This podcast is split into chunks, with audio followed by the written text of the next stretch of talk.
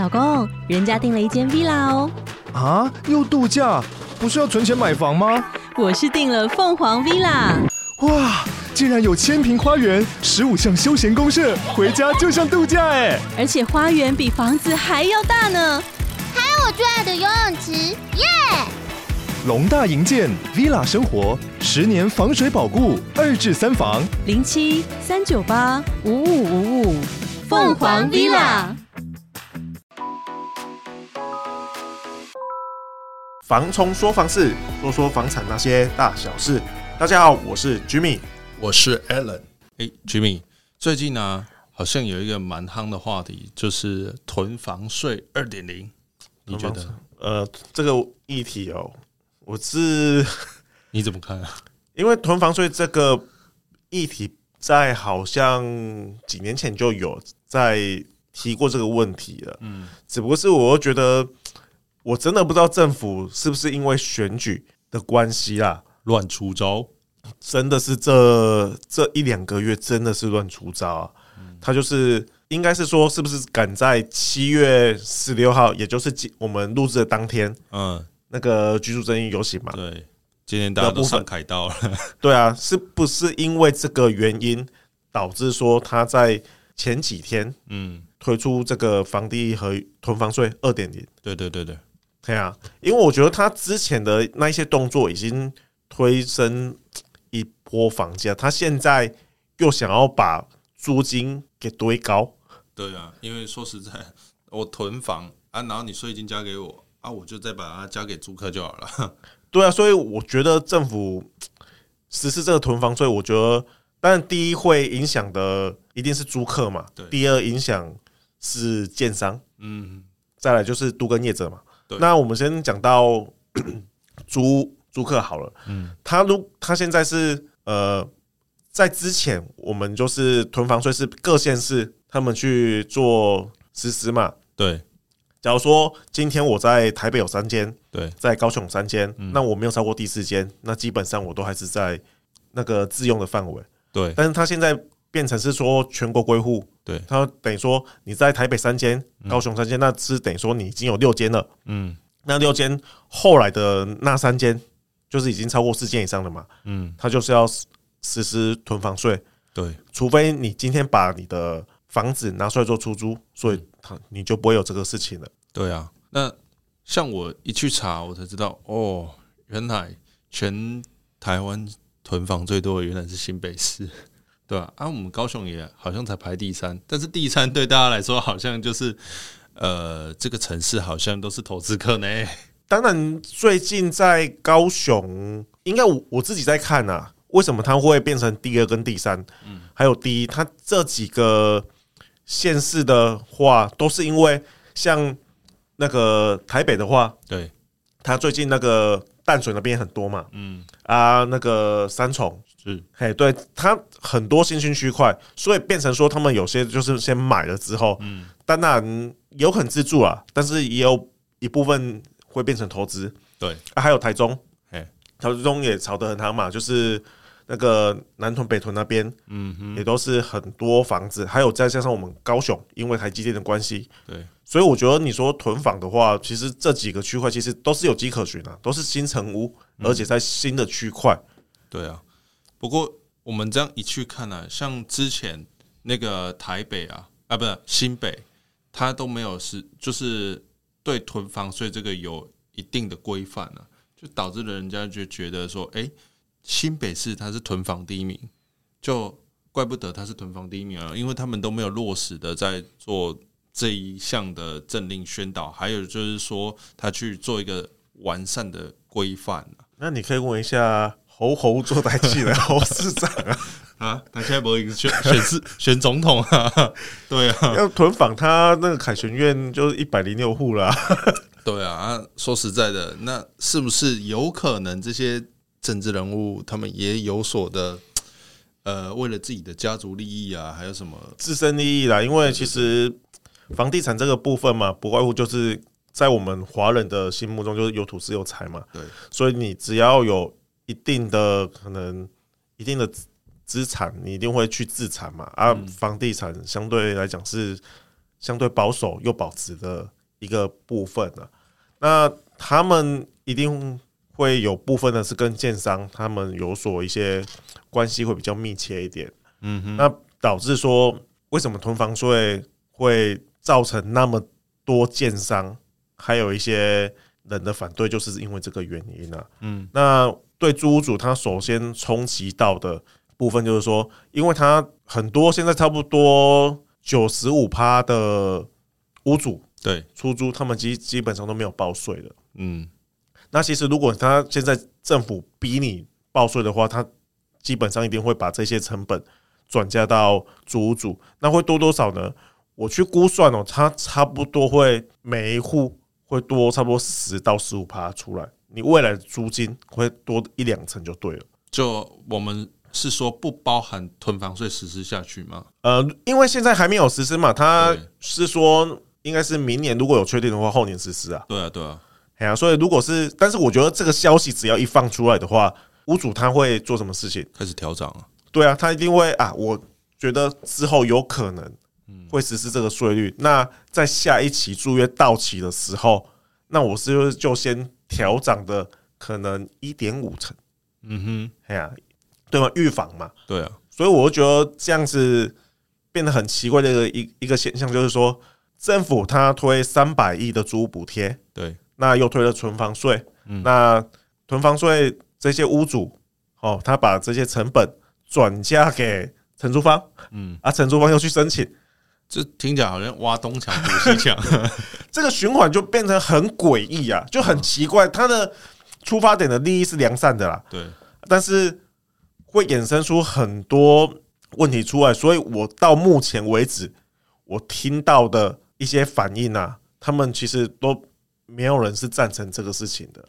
我觉得这样听起来好像就是，哎，再怎么样，钱好像都还是回到政府的手里。因为我觉得他政府他想要打房，但是我觉得这个方向我觉得是不对的。哎，我觉得其实如果你真的是要打房的话，我觉得你真的是可以多盖一些社会住宅啊。对啊。我觉得这个就是你让消费者他有更多东西去做选择嘛啊，那个如果这个房子的条件比较差，像是尤尤其是台北啦，对，它那种很夸张，就是你的卫浴，嗯，就跟你的床就是在左右隔壁而已，嗯哼，这种非常夸张，它租金还要开到一万五，像这种如果你有更好的社会住宅，它价格有比较低一点的话，量够多的话，其实像这种物。物件它会慢慢的，人家不会去选择它了，嗯，哎，价格才有机会下来下来嘛。再来就是，因为我们现在已经实施实价课税了，那你的房房屋税跟地价税是不是应该要慢慢调整到跟市价差不多？哎，我觉得这样子，你每个月缴出去的房屋税跟地价税，每年呐，这样才比较有感，他们才会把这些真正空屋的这些需求释出。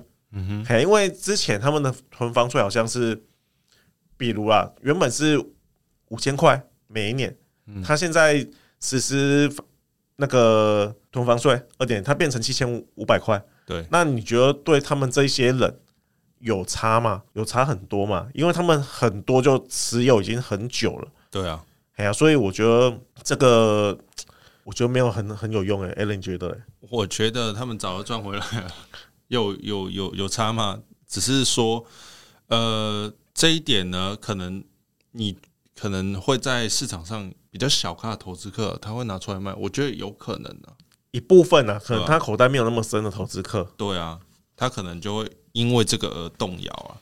那我也是有看到一篇新闻，他是说，就是我们的囤房税实施下去，可能会逼出我们那个十趴的空屋率。然后就是把它逼出来说，增加一些包租代管的比例啊，对啊，就是可能会有更多的呃房东啊、屋主他们去参加公益出租人，你觉得会有可能吗？我觉得一部分，但是你说到十趴，我觉得太乐观了。嗯，因为因为他说空屋空屋全台空屋量差不多十趴嘛，那也有可能这十趴的人都转去这个部分啊。你觉得嘞？我是觉得不太可能的。我也觉得太太乐观。如果我觉得有到个五趴就不错了。对啊，那、啊、可能也有的只有一趴吧，因为大家嘛都是想要一盖好业啊，也不是说几盖啊，我修走可以嘛修做几盖啊，那这样慢慢慢慢堆叠起来啊。因为这个部分牵扯的问问题还蛮多的，有一部分是他很多的房东他是分租套房，对，哎，所以这个对他们影响的话，他们可能意愿也没那么高了。嗯，哎呀，除非你就是说一般的电梯大楼，它是一层一户一个门牌的这种，它可能。意愿可能还会比较高一点。对，那我觉得这个囤房税以下的受害者就是租客嘛，租客一定首当其冲，还有就是建商啊、起造人这一些的。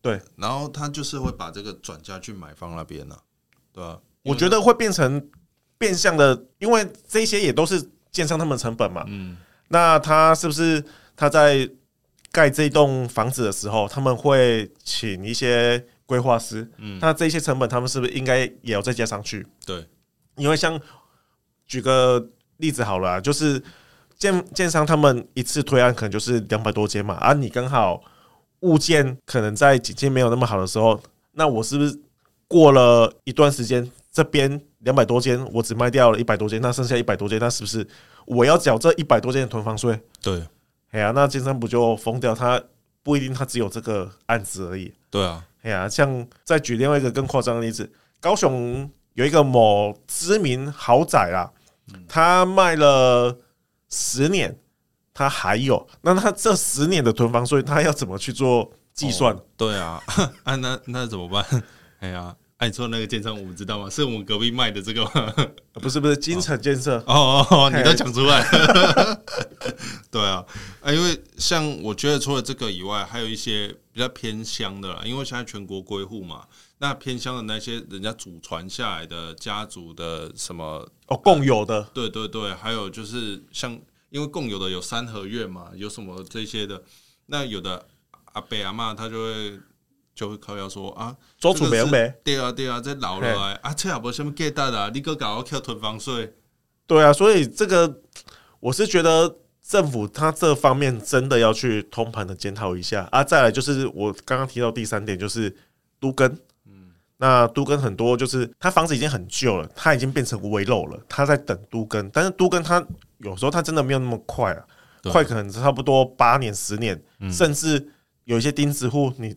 拖到二十年的都还有，对啊。那我为了要不付囤房税，我去住新的大楼不行嘛？嗯。那你这些也要帮我计算在里面，你要逼着我去住围楼，嗯。这样我觉得它也不太符合你一开始的利益啊。对啊。哎呀，那都跟业者有些他们会先把你这个房子给买起来，嗯。那我是不是假如说这个公寓总共二十户？我买了十户，那我这十户我要再付囤房税，对啊，就卡在那边了。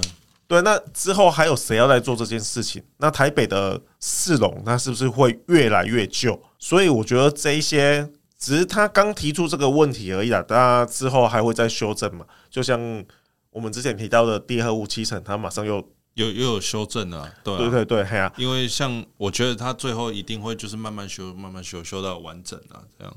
对啊，所以我觉得他。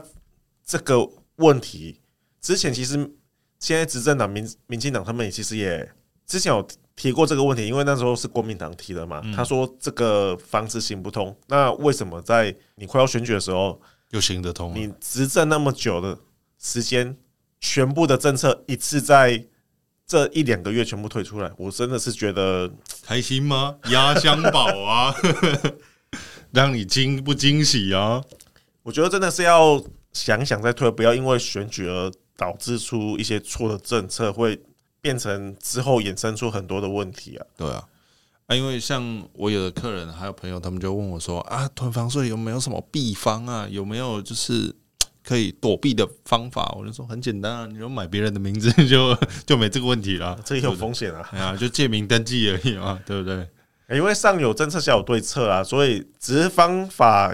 有些人，因为他法案也没有确定啊，他、啊、之后一定会有一些可以解套的方案了、啊。哎呀，只是我觉得这个解套方案并不多啦。就像你说借名登记好了，大家也会怕，靠北那个人跑掉怎么办？还是对啊，或者他又去借更多的钱？对啊，哎呀，被法拍，那也是全部都是红盘 key 啊。嗯，啊，像我也有去查，就是我们世界各国，就是我们拿几个来比方好了，就是像南韩的囤房税哦，它也是坐用三栋以上，就是它本来是从零点六到三点二，然后调高到一点二趴至六趴，这样也是蛮多的啊。